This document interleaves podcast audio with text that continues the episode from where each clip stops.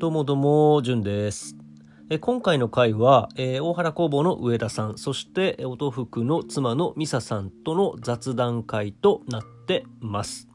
えどんな雑談かというと、え実はですね、この大原ジオが昨年、えー昨年というのは2022年の3月にスタートしてると。まあ、1周年経ってると、まあ、今現在4月の中下旬なので1周年と1ヶ月ですけれどもね正確に言うと1周年と1ヶ月です。それとともにあの我々が主催している月1で主催している大原古文書研究会上田さんを招いて主催している会があります。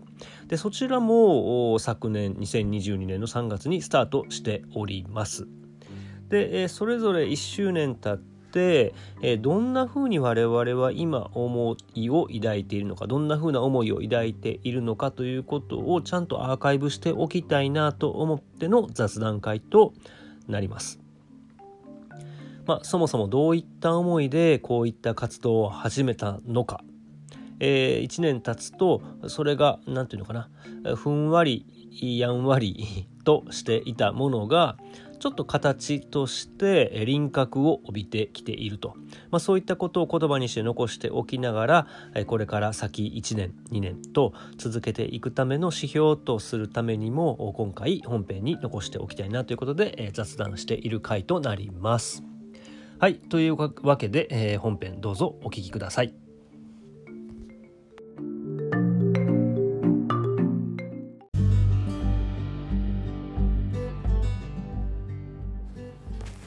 はい、じゃあ上田さん、ミサ、こんばんは。こんばんは。はい、久しぶりの久しぶりでもないのかな上田さんを招いてのあの収録ですけれども、あの今日は、え1年間実はそのお古文書研究会を始めて約1年あ、でそう、そうなるわけか。はい、そして、えーこのおラジオのタイトル「大原ラジオ」って言うんですけど、うん上田さんご存知でしたか？いや、全然知らない。そうですよね。大原ラジオも初めて、まあ、約1年というか、はいはいはい。まあ、ちょっと1年経っちゃってるんですけどね、はい。はい、あの3月に始めてる。両方とも3月に。始めてるんですよ、うん2022年の3月、うん。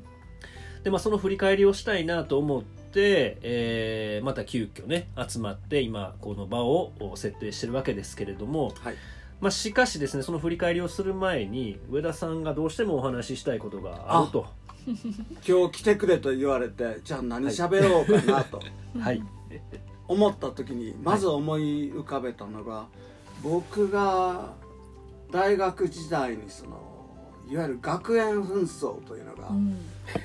兄弟の紛争とかね、すでに歴史ですね、あった時がその時やっぱり僕が一番勉強した時本を読み出した時じゃないかなと思ってて。はい。その中で僕一番感銘を受けたのがハニー五郎という人の年えーっと名前忘れた。まあまあハニーハニーという人が書いて。都市の論理。都市の論理。はい。その中で一番感銘を受けて今でもつ時々思い起こすのがうん。いわゆる裁判ということで日本では通常の裁判。い中東の裁判、高等裁判所と、うん。裁判がうん。その上下関係があると。でもその人が言うには、うん。物の判断に上下関係があるのはおかしいやん はい。最高の判断っていうのはどこでやるんやと、うん。常にやっぱり最高の判断一生懸命考えた判断やないといかんと、うん。だアメリカなんかは最高裁判所というのがないわけですよ。うんこのは裁判に不服やったら次の別の州で別の場所で裁判を受けると、うん。うん。でそこでまた別の判断を受けると、僕その考え方物事にはの判断に下級の判断中級の判断最高の判断ってあるべきはずがないと。うん。全くそう思って。うん。だからまあ僕の信念はいつでも一生懸命考えて僕なりに考えてうんその時の判断をしていると。はい。判断に最高とか低級とか下級とかいうのがあるべきじゃないと。うん。うん。その考え方を学生時代にあの学生紛争の中で、はい。あの知って。うん。うん。ああ世の中っていうのはまだまだ変えんといかんことがいっぱいあるんやなと。今日一番これ言ったらもうい他言うことないな、ハニゴロウさんっていうのはあの羽ですね。鳥の羽の羽に仁義の仁そうそうそうそう。でまあ五郎はあの黒岩五郎あ黒岩五郎ってわかる？普通のかあの漢字の語は、はい。五郎さんの五郎ですよね。はい。都市の論理っていう都市の論理。それをもう何回も何回もまあ僕が一番読んだ本は「ハニゴロウの都市の論理」というのをもう何回も何回も読み返してえーあと「風の谷のナウシカ」を何回も何回も読んだという。えあナウシカハニゴロさんはまた全然関係ない関係ない関係ない。まあその2冊が僕の読んだ本やね。まあ確かに5万円を支払うのがあのもうこんな5万円ぐらい大したことないわっていう人とうん。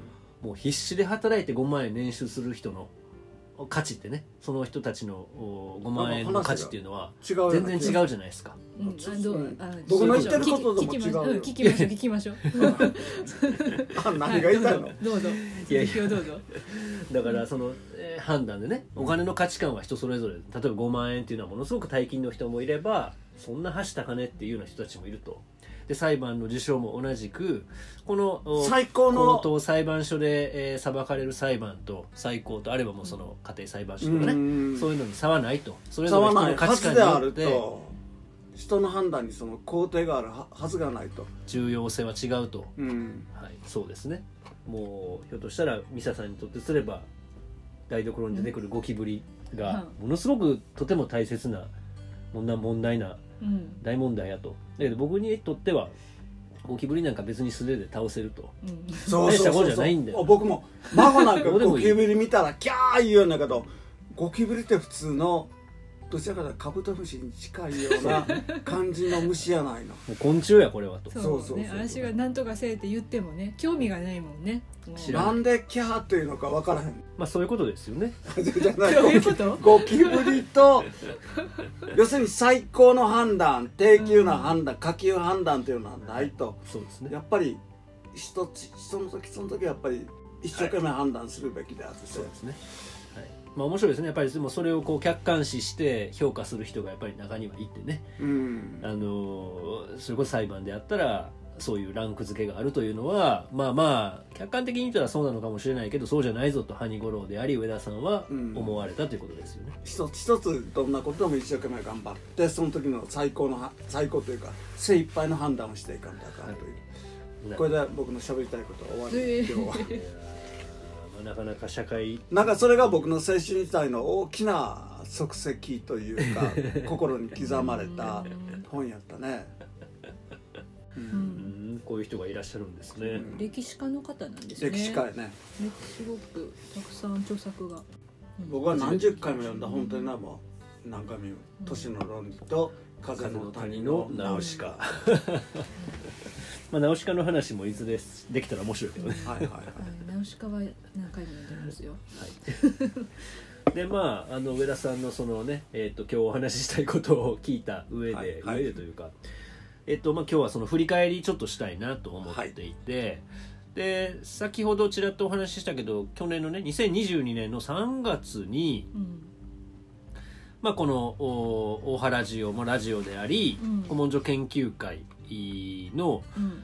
まあ、僕らが住んでる町内で上開催する上野バージョン。そうですね、上野町というところに住んでるけれどもそこの支部でのお会。はい。まあ、上田さんにお願いして開催する運びとなったと、まあ、約1年経ちましたよはい。ということで振り返りしたいなと。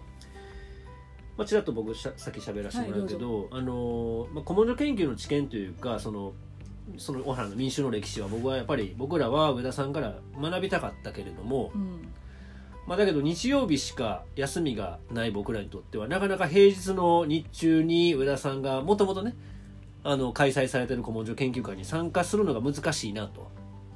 でそんなこともあって、まあ、それなら我が家に招いてどうせならこう文化交流サロン的な場所としてうん開放していろんな人に来てもらって一緒に学びを共有できたらおもろいなっていうのが、まあ、発端ですよね。うん発端ですかねそうですね多分ね。うんで今はその月1開催を、まあ、上田さんお願いしてやってもらってで最近はここ234回かな？は、まあ、たまたまうちの町内から出てきた古文書を読み解くという結構リアルタイムの動きをしてると。出てきたのは最近出てきたですね。うん。たまたまじゃなくてやはりそれはやっぱり僕らが古文書研究というのをどっかで続けていたから住民の方が声をかけてくれはってこんなものうん出たぞ高田君という。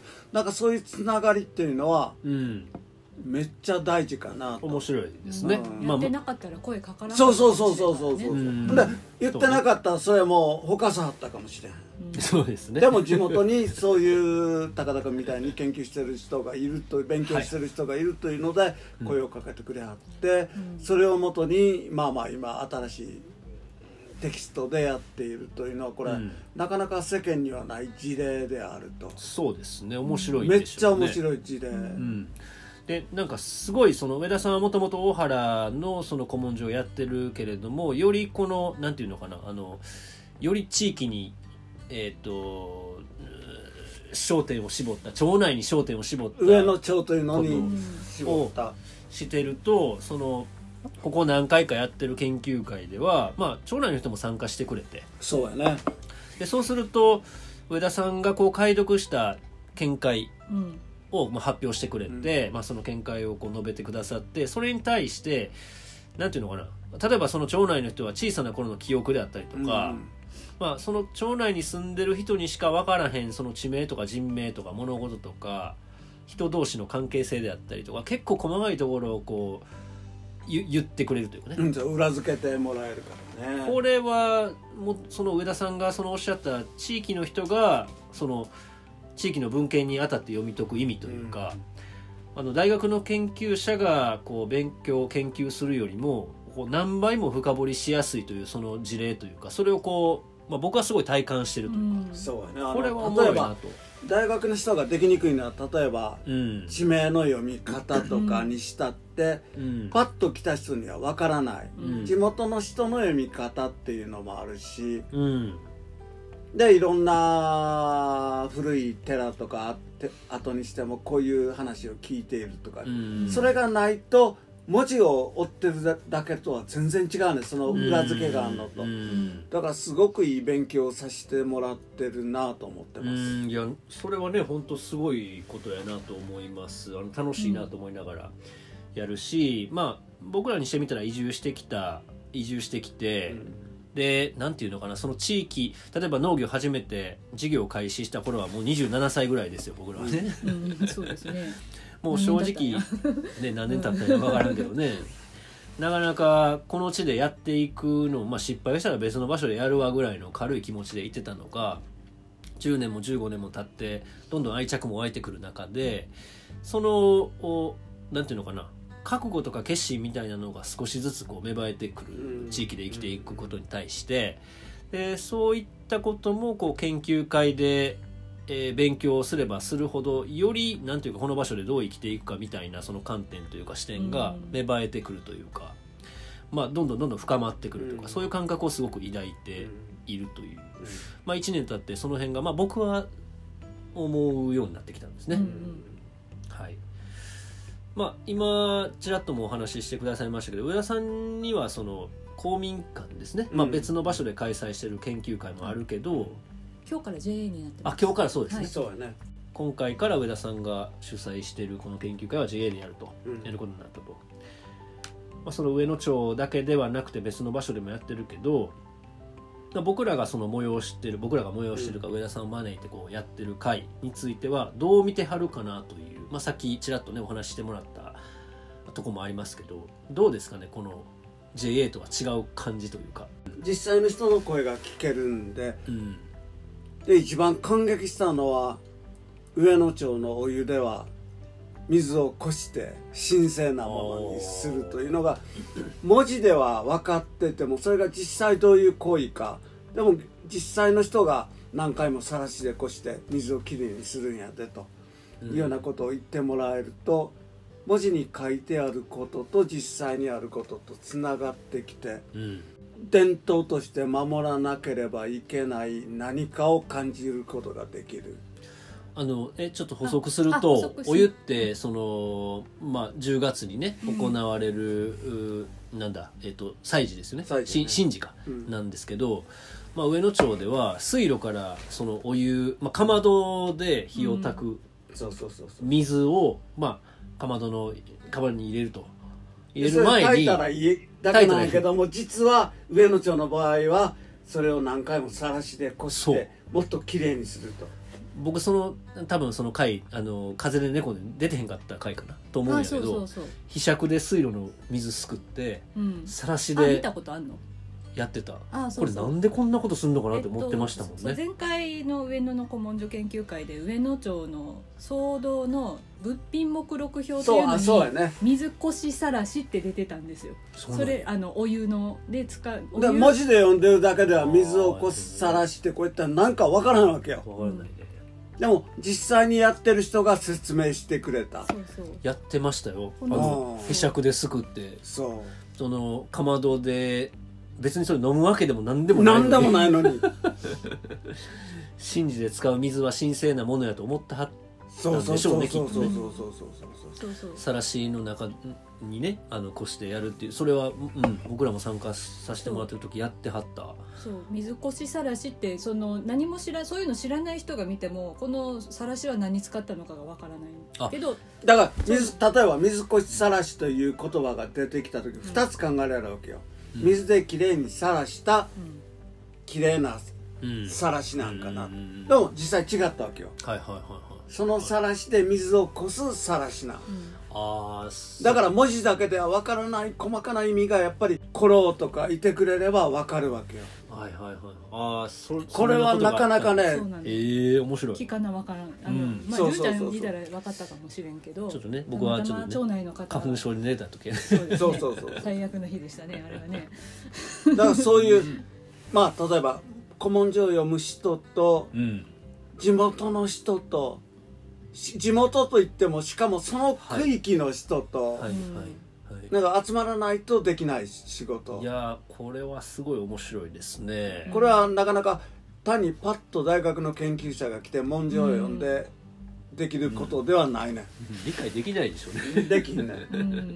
なんじゃこりゃってなる。僕なんか歴史その史学歴史の的な要素と民族学的な本当聞き取りとかそうそう。そういうのが一緒になってできてるっていうか。うんうんうんうんなるほど。そういう面白さをすごく感じています。おー。どどうですか？ミサは1年間やってみて、そういう意味では。ミサさんはまはいずその研究会のね、うん。まあ、上野の研究会上田さんが解読してくれた例えばレジュメであったりとか、そこでやって、えーくれはったあー、まあ、その講義のね、うん。内容を、はい。まあ、デジタルアーカイブできるような形でまとめて いてくれてると。すごく大原の面白さ興味深い点みたいなのが深く見えるようになったような気がします。まだ1年ぐらいですけど。っていうのは外から見てたらやっぱり大原ってとても景色がいい。うん。自然もある。うん。すごく環境がいい。っていうようなところが多分うんうん。パッとイメージできると思うんですけど外面ってこと？そあのいうんとこうそんまあ外から見た大原のイメージ、はいなんかでもその景色とかそういうのが残ってるっていう文化的な面も含めてうん。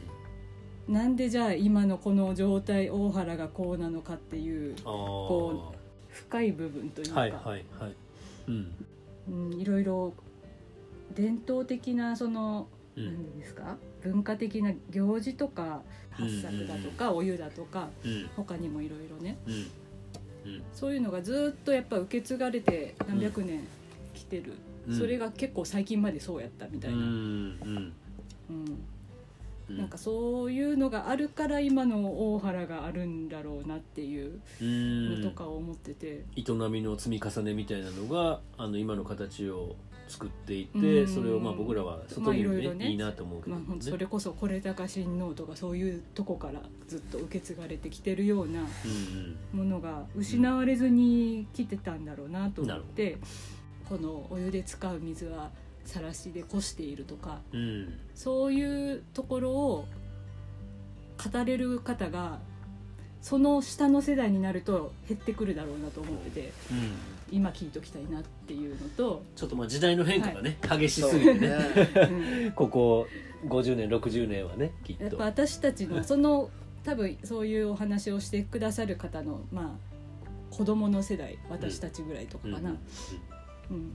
になると、はい。やっぱり大原出ている方も多いし、それでもやっぱり町内の役とかはね結構やってる方多いですからね。ね。やっぱ上野町のとか見ても。ね。うんあそういうのがちょっとかん感じられるより深く感じられるようになったという。う、んそうですね、うん。なんでそんなもう外に住んでるのにわざわざ役をするためにすあの行事の時戻ってこられるのかとかもなんかやっぱそういうのをうん感じるっていうか、なるほど。はいこれ結構その価値観の違いって面白いなと思うんですけど上田さん、うんあのまあ、ある人から聞いた話なんですけど、まあ、今年祭りがね3年ぶりぐらいに開催されると、はい、うん。で開催される時にあの各町内で今その参加者を募ってる状況ですね。まああのこれこのなんだろうな回が配信される時はもしかしたらもう5月過ぎてるかもしれない祭り過ぎてるかもしれないけど、うん。まあ、現状は4月の下旬にこれね収録していて今は、まあえー、と祭りの参加者を募っている状況なんですね。うん。でその時にあるおじいちゃんが町内のおじいちゃんがうん「あのあんた祭り参加しいや」と言ってくると。うん。だけどその人はちょっといろんな事情があって参加しにくい状況にうん。あって「あんたなこういう祭りとかに参加せえへんかったら村八分になるで」あみたいなことを言わはーると、うん。これは非常になんていうのかなあの象徴的な話だなと思って。ね。でこういう話があるっていうのはその村のなんていうのかな独自性というか文化が保たれてる素晴らしいなと思うと同時に今現在それは果たして適用されるのか、うん。現代の人たちが受け入れられるのかみたいな、うん。非常にそのせめぎ合いの中でこう地域が成り立ってるという、まあ、それはでここ。反対はめっちゃ面白い時にそうそうそうそう。という僕もそれめっちゃ思ってて、ね。このめっちゃくちゃ面白い時期に多分いてるんやろうなと思ってもう何百年も続いてきた今ミサが話したようなねそうそう。何百年も続いてきた積み重ねうん。と今ここ50年100年の間に激しい時代の変遷があって、うん。大原これからどうなっていくんやろうなっていうタイミングで歴史を学べると。うん。これはとても面白いなと。これまでのことを知ってじゃあこれからどうなるのかっていうのが結構すごうん。くこれまでと違うんだろうなっていう。でしかも自分らが変えられる力をどっかに持っていると。そうですね、うん責任があると。これは面白い。ですね。めっちゃくちゃ面白い時代に生きている。そうですね、うん。いやなんかそういうのを、まあ、例えば古文書研究会で勉強しながらラジオでアーカイブあ、まあ、記録していくっていうのは、まあ、僕らにとってはすごく意味のあることやなと思って。まあこの1年やってみて、うん。そのなんていうのかな？この活動について意味付けしていってるというそういう状況ですね。大原ラジオという名前を上田さんは覚えておられなかったというか初めて知ったという、話ではありますけど、はい。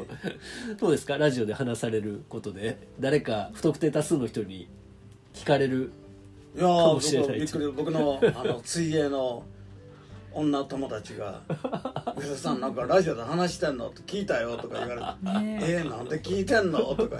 びっくりですよね、はい全然知らない人があの聞いてくれてるかもしれない。大体知ってる人やろうなとは思うけどね、そうね。まあそんなことをねうん。1年経って僕は感じてるというそういう話ですね。はいはいはいまあこれ今年もおそらく古文書研究会引き続きはい。上田さんからお話聞きながら、はい。でもラジオはラジオで大原に、まあ、今現在関わってる人の話も聞きつつ、うん。上田さんからその、まあ、これまでの大原の歴史の話、いろいろ聞いていきたいなとはあの思ってます。はい。なんていうのかなアプローチする視点はいろいろあろうけれどもまあ、うんでもまあ僕が一番あの大事に思ってるのは、はい。これから君たちがいろいろ変えていける立場にあるわけやけども、その時に何も過去のことを知らないで変えるのと、そうですね今までの歴史を少しでも知っていてうん変えるのとは随分違う、うんい。やもう重みが全然違うからだから少しでもいいから過去を知りながら前に行く。するとあまり大きな間違いはしない。そうですね。過去を全然知らないでなんか前に進んでいくと、大きな間違いをする可能性がある、そこなんやね。そこだけなんや。いやもうそれはあまり大きな間違いはしないで前に進んでいってほしいそうですね。というところやね。車輪の再発明にはならないようにね。何何がこうを真に残すかとか。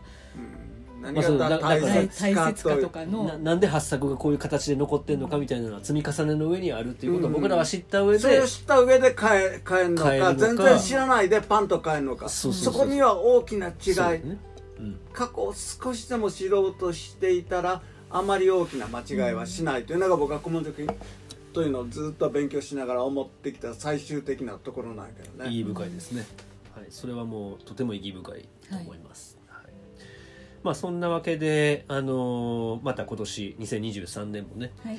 大原ジオであり古文書研究会あの引き続きい続けていくと思いますので。それと僕大事なのはあまだ続く。いやすいません。締めようとしてあのはい。聞きましょう。はい。上野町であの僕はあの古文書研究会の方は JA 跡地ではい。やろうと思ってる、い。やっぱり上野町にこだわるっていうことも大事なんよねだからこのうん。高田君の家のはいそのねあまり掃除してない部屋でやるというのもなかなか大事なことであるという。そうですそうです、はい。どっかやっぱり地域にこだわる。大原と一番難しいのはやっぱり八家村の集まりであると。うんうん。八家村おのおの個性があると、うんうん。でもみ一般の人は大原ということを思ってると、うん。でも実は八家村の集まりであってうん。なかなかその枠が取りきれない部分がある。だからその辺を分かってるのと分かってないのと随分違う。あー。これ僕ねそれ上田さんずっと言ってはるそのは八家村が、うん。八家町がうん。独立して、あのなんていうの？あのまあアイデンティティ持ってるとうん。いう話、うん。なんなんとなく頭で分かってたつもりでいたけどうん俺この間ね、うん。あの実は多分これそうだな。配信時点でもう配信されてるのかな。実はねあの、えー大原の巫女さんである関本さん、うん関本さんはい。で、え2代目の巫女さんであるまどかちゃん。まどかちゃんはい。ね、からお話聞いたんですよ、はい。でまどかちゃんが言ってくれたんやけど、うん。大原っていうのはうん。各町内で神社があって、で、えーその村社の中でこうイベントが行われててその,、うんあの行事、まあ、行事とか神事はうん。人に見せるうためじゃなくて、うん。その地域の人たちがそこに関わるという意味でずっとあると、うん。うん。なかなかそういう町内小さい町内ごとにねそういうのがあって、えー継続してこうなんていうのかな文化伝承してると。うん。いうのは、まあ、言われて初めて気がついたけどあーそそれはやっぱ本当それその神事ごとに出張ってる巫女さんの目線で思ったことそうそうそうそう。い。やだからおのおの違うから彼女は実感としては分かる、そうそう。それは面白い。あの、まどこちゃんが僕の第一の弟子です そうなんですか？いや彼女は傑物ですね。はい、うん傑物です。あの、はい。日曜塾というのを開いてて。初めて聞いたな。あ初めて聞いた。何でしょう？あの日曜ごとにあのまどかちゃんとか集めて例えば古銭掘りに行ったり神社の発掘しに行ったり いろんなことやってたんですよ。あもっとあの小さい時にですそうそうそうそう。かまどかちゃんとかが？古銭掘りに行ったりであの古い神社とあの寺跡を掘って何か見つけようとしたり、えー面白いそういう日曜塾というのをあいつが最初の弟子というかあの大きくなってあのお嬢さんになってしまったけど 実はあいつが第一号の弟子。素晴らしいね。うん。いやー。そそいつがそういうことを言ってくれるというのはまあまあやった成果があるかな、いやー関本さんもね感動してたけど、うん。やっぱり彼女なんかワールドワイドにねうん、そうそうそうそう。あのまあ他の例えば大国に。原だけじゃなくて外に出ろと。そうそう。でその他の国に住んでいろんなものを見てきたのにでもやっぱり大原すげえなって思う、うん。そう思うと。そうそううんそれをなんていうのかな自分の言葉で話してくれてそうそう。俺結構それはすごい感動して関本さんちょっと泣きそうになってたけど。ってっていう話がねあって、あそうでそう今あいつと俺の一番の共通点はあのゆあのなユーミンじゃなくてユーミン？ユーミン？ではなくてもっと若い今一番売れてるやつ。え？え？あいみょん？あいみょん。よう一発で当てたな。やつやつやつあいつもあいみょん好きやし俺もあいみょんがめちゃくちゃ好きなんや。あそうなんですか。すげえなんかそういう共通点。えー、そういう。ことではないわな。これ今喋る話です。では全然ないけど。話あいみょんすごい。めっちゃうま歌うまい。なんか自分の語り口になってんね。いやいやもうまああいみょんの話どうでもいいけどだからそういやいやいやいやいやいやいやこあ風の谷のナウシカの次はあいみょんやねなんか通ずるところがあるあるあるあるあるあるあるあるまあ僕らもいつまでたってもそのね僕らが70になった時もはい403020歳ぐらいの子たちとうん同じぐらいの温度感で喋れると、うん上田さんが今してくださってるように、うんまあ、そういう感覚で生きていきたいなと思いますねあ思いますか？はい。そういう感じなんかな。まとめ方。なんかわけわからんけど。というまあ1年やってみたと。振はい。り返りで、もう言いませんからまとめて。じゃああの次回以降もよろしくお願いします、よろしくお願いします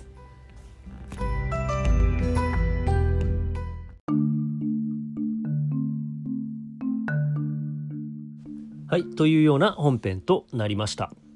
もうこのこう情報社会においてですよ。まあ、例えばですね情報社会ってどれぐらい情報社会というとかというと2011年の震災のタイミングですねタイミングにおいてはスマホを持ってる人っていうのはむしろ少数派だったわけですよねそんなにたくさんの人が持っていなかったとしかしながら、まあ、それから10年12年経った今となってはもはやスマホというのはうーんどうなんだろうな中学生ぐらいからだとこう当たり前のように持ってるようなデフォルトのデバイスになってるわけですね。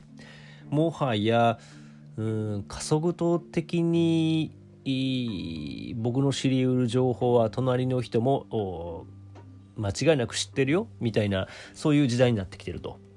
はい、そんな情報共有の社会の中で、えー僕たちがこの大原ジオであり古文書研究会でありにおいて活動していることというのはどこまでローカルに潜り込むねんみたいな話なわけですね。まあ、なんなら僕たちはそれをただただ好きでやってるわけです。ね、ただただ好きでやってるわけなんですけれども本当に逆張りしてね情報化社会に逆張りしてそれをやってるわけではないんだけれども、まあ、それをやる意義みたいなのが、うん、1年経って、えラジオであり古文書研究会でありを1年経って、えやり続ける意義みたいなのがあ今回、振り返りの中で改めて見出せたというのはすごく大きいなと思いますし、えこういう活動にできれば、まあ、あの興味のある皆さんあの参加していただいて一緒にこういう社会っておもろいねというふうにシェアできたらいいなと非常に思いますね。えーそんなわけで引き続きこのラジオであり活動のスタンスは変わらずにこれからも生き続けますというなんかよくわかんないけど所信表明みたいな回となりました。はい。えっ、と、次回ですね。次回は、えっ、と、大原の巫女さんのお話を配信したいなと思っております。4月の26日は、大原の巫女さんのお話をやります。1回2回ほどかな？になります。2回目はなんと5月の初、えー3日かな？5月の3日の配信になりいいですか？あのこのリアルタイムで3日を聞かれた方は5月の4日5日と大原ではお祭りがあります、えー関わってる方も関わってない方もできればそのテンションをお話をからも あの引き継いでいただきながら参加していただくとあなると結構なんていうのかリアルの場と配信の場で面白い融合が生まれるんじゃないかなと思うのが一つ。はい、美子さんのお話次回1回2回とお楽しみにしてください。というのが1点。えそしてて4月の23日今現在これは配信は4月の19日になっております。ギリギリの告知いつもギリギリの告知になりますけれども4月の23日日曜日にははい、えー僕やミサさんがあ上田さんを招いて、えー催しております、えー大原古文書研究会の上野町支部の定例会となります。これは11回目12回目13回目それぐらいになるのかな？になります。ちょっと回数もはや覚えていないですけれども月1でやっております回の開催日となりますので4月の23日音福のインスタページもしくは Facebook ページこの Spotify の概要欄にでもメールアドレスを載せておきましょうかね。そちらにアクセスしていただいてご興味ある方はぜひご参加ください4月の23日は古文書研究会定例会、えー、そして来週4月の26日水曜日は大原の巫女さんのお話1回2回と配信いたします。ぜひお楽しみになさってください。それでは1周年どうもお聴きくださいましてありがとうございました。引き続きよろしくお願いいたします。大原中の順でした。